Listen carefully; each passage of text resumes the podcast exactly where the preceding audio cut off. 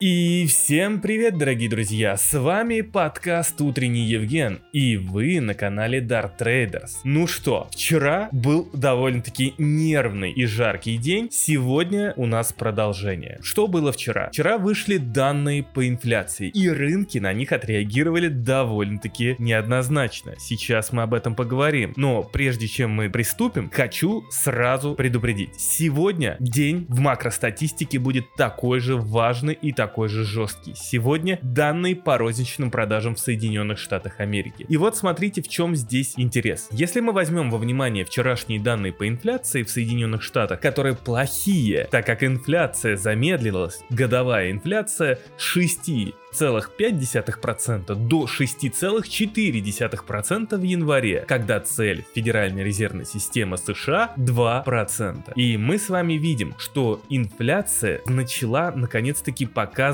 более устойчивые признаки. Это не значит, что это какое-то отклонение того, что вот как бы сейчас все развернется и полетит вверх. Просто инвесторы и рынки в целом ожидают, что просто бац по щелчку пальца и инфляция в Соединенных Штатах снизится до 2%, и все станет хорошо, и Федеральная резервная система начнет понижать процентные ставки, и рынки улетят в космос. Но на самом деле все происходит немного иначе, и будет происходить, даже сильно иначе, так как инфляция в Соединенных Штатах в 2023 году надолго, и будет снижаться она довольно-таки долго. Прогнозируется, что только одна базовая инфляция в Соединенных Штатах Америки к концу года максимум снизится до 3%. Это самый лучший сценарий, который есть. В данный момент базовая инфляция в Соединенных Штатах Америки 5,6 и 3% это на самом деле оптимистичный прогноз. Предполагается, что как раз таки рынок услуг в Соединенных Штатах будет снижаться в основном во второй половине года, то есть замедляться, ну идти такой дезинфляционный тренд. И вот почему важны данные по розничным продажам. Дело в том, что если вчера мы с вами увидели именно отчет о росте цен, то сегодня мы с вами увидим то, в каком состоянии находится американский потребитель. И при высокой инфляции, если американский потребитель покажет силу, то это будет говорить о том, что экономика Соединенных Штатов сильна, спрос в экономике, несмотря на высокую инфляцию, высокий. И если это подтвердится, то тогда это как раз таки будет той самой точкой, которая и начнет хаос на рынках. Но вы мне скажете сейчас, Евген, погоди, погоди, погоди. Ты столько раз говорил, что инфляция, безработица и так далее обрушат рынки. Ну, безработица обрушила рынки. Ну, да ладно, не суть, мы же все ждем обрушения рынка, там, допустим, битка, да, там, к 15, к 13 и так далее. А там S&P, что вообще упадет, там, чуть ли не к трем с половиной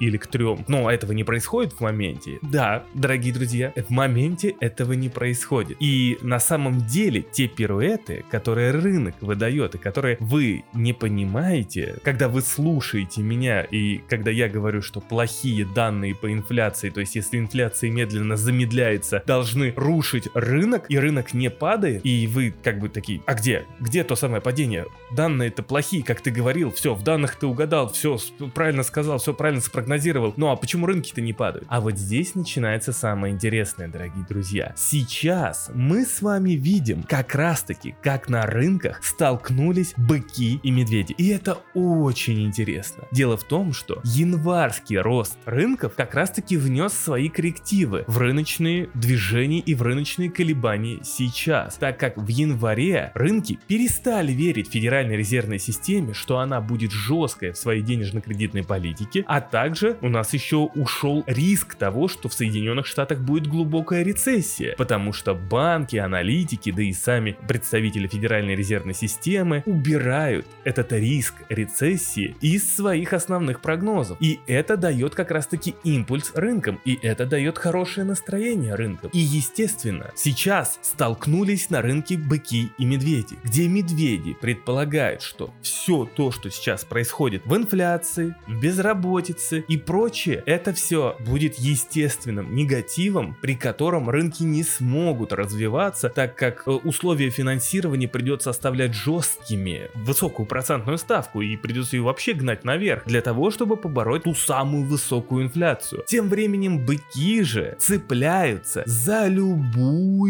возможность сказать о том, что, знаете, данные по инфляции не были так однозначны, так как вот, допустим, если мы посмотрим, то инфляция в товарах начала снижаться, а вот услуги, да, они высокие, но вообще говорят, что к концу года они будут замедляться, услуги, и поэтому, скорее всего, ФРС не будет такой жесткой и так далее и тому подобное. И действительно, есть основания предполагать, что данные по инфляции, которые сейчас выходят, они действительно хорошие, в том плане, что мы видим ту работу, которую проделала Федеральная резервная система, и мы видим то, что инфляция снижается. Кстати, я сказал Федеральная резервная система, весь мир работу, которую проделал, в связи с чем замедляется инфляция, потому что инфляция в товарах зависит в основном от логистических цепочек. И как вы помните, когда был ковид и вот эта вся пандемия и истерия, то тогда стоимость фрахта, перевозок и прочее была просто невероятно огромной, где толпились куча разных кораблей, которые везли какие-то товары, и эти товары очень долго шли потребители, из-за чего цены росли, росли, росли, росли. Сейчас этого нет. Все, сейчас логистические цепочки восстановились, и поэтому стоимость товаров тоже восстановилась. И поэтому мы с вами видим в том числе снижение инфляции в основном из-за снижения стоимости товаров в Соединенных Штатах Америки. Но вот стоимость услуг остается повышенной. Особенно растут цены на жилье, на аренду. И вот здесь мы видим с вами самый-самый главный негатив. Естественно, можно предположить, что, как я уже показывал в телеграм-канале в своем Dart Traders, подписываясь, что да, основные товары пошли вниз и скорее всего при хорошем развитии ситуации они потащат за собой и услуги в том числе вниз. То есть услуги будут замедляться. И таким образом вся общая базовая инфляция тоже будет замедляться. И это тот самый позитив для рынка. Но есть очень много переменных здесь. Например, если мы сегодня увидим в данных по розничным продажам рост спроса в экономике, то это будет говорить о силе потребителя. Высокий спрос равно высокая инфляция. Тот спрос, который есть сейчас, если его не погасить в экономике Соединенных Штатов Америки, то услуги продолжат дорожать и, учитывая, что логистические цепочки больше не входят как раз таки в компонент, который увеличивает инфляцию и в связи с этим товары дошли до дна, то вот теперь любой рост спроса будет отражаться на данных по инфляции тем самым ростом. Помните, в прошлые данные по инфляции я вам говорил, что все, дорогие друзья, конец, энергетика и товары пришли на дно. И теперь они не будут вносить такой большой вклад в замедление общей и в том числе базовой инфляции, хотя они участвуют там косвенно. И поэтому вот товары и энергетика то, что теперь будет вносить и может вносить в рост инфляции. Закончилось снижение через эти компоненты. И вот здесь как раз таки и зарыта собака. Если, опять же повторять, розничные продажи растут, растет спрос. Если растет промышленное производство в Соединенных Штатах Америки, это значит, что экономика расширяется, а это значит, что и будет расти и инфляция в том числе. А значит, ФРС США придется гасить это все процентной ставкой высокой. Поэтому, дорогие друзья, еще раз повторяю, что сейчас переломный момент. И даже если мы увидим все тенденции к замедлению инфляции, то замедление инфляции не будет таким быстрым, как вы считаете. И процентные ставки останутся на высоком уровне. Даже давайте вот перенесемся в другую вселенную, где завтра ФРС выйдут и скажут, что они больше не будут повышать процентные ставки. Все равно,